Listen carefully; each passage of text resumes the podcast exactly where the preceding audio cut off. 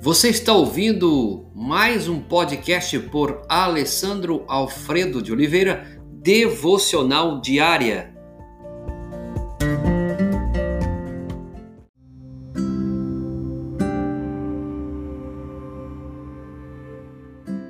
Texto de hoje, Efésios capítulo 4, 26 e 27, Irai-vos. O texto diz: Irai-vos e não pequeis, nem deis lugar ao diabo. Um homem enraivecido dá um soco na parede. A mulher com raiva xinga o filho. O irmão com raiva agride o outro. O outro homem dá um tiro e mata um indivíduo por causa de um pequeno incidente de trânsito, foi com raiva. E aí um vizinho não gosta do outro e ele fez alguma atitude diferente, ele fica com raiva e vai lá e prejudica o outro. Estas reações resultam da ira. É a razão de encontrarmos as palavras e não pequeis. Veja que essa questão da ira, dessa questão da raiva que nós temos no nosso temperamento, no nosso ser, é algo que está inerente à nossa personalidade.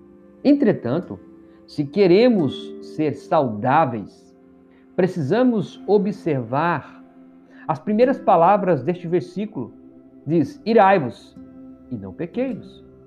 Nós nos iramos, e isto é bom e necessário. Porque se você não tiver essa medida também da, de sair para fora, nós vamos ficar com tudo guardado. O cristão precisa ter raiva daquilo que é errado. Ele precisa se irar daquilo que é errado. Mas há muitos cristãos que têm retido este sentimento, o que poderá corroê-lo por dentro, ou então acumular a ira.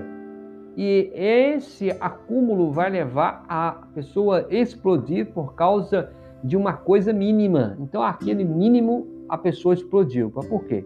porque já está vindo esse processo dessa raiva, dessa ira. Então, converse com sua família, converse com seu esposo, com sua esposa, com seu amigo, com seu irmão e fale sobre coisas que o deixam irado. Essa conversa é importante.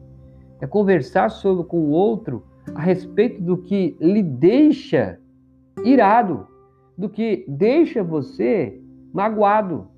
Então, quando você é, conversa, você alivia isso. Admita que a ira é a sua própria maneira de reagir à sua situação.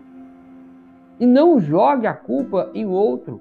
O outro poderá ter uma reação bem diferente à sua. Geralmente a gente coloca a ira, nós iramos por causa do outro. Não é por causa do outro.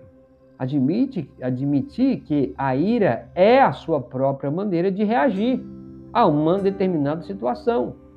Então não jogue a culpa no outro. O outro poderá ter uma relação bem diferente da sua. Olha, quando Cristo esteve na terra, a sua ira sempre era justificada. É difícil sabermos se temos razão em ficarmos irados e como expressar o sentimento. É uma linha muito tênue, né? É, mas se dissermos às pessoas envolvidas que nós temos essa capacidade de que estamos zangados, que nós estamos irados por causa disso e disso, estaremos eliminando muita confusão. Nós podemos eliminar muitas coisas com essa conversa bem franca e bem amigável. Que sejamos mais como Cristo em nossa ira.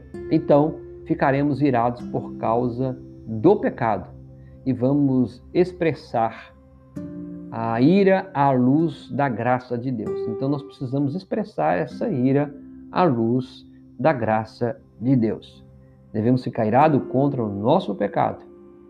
É isso que a Bíblia nos ensina. Irai-vos e não pequeis. Senhor, nós te agradecemos porque o Senhor tem nos dado emoções. Obrigado que são tantas emoções que o Senhor tem nos dado como seres humanos, inclusive essa emoção, Senhor, da ira. Precisamos, o Deus, da tua ajuda, da tua graça, da tua misericórdia, para expressarmos o controle, Senhor, desta emoção. Ajuda-nos, em nome de Jesus. Amém.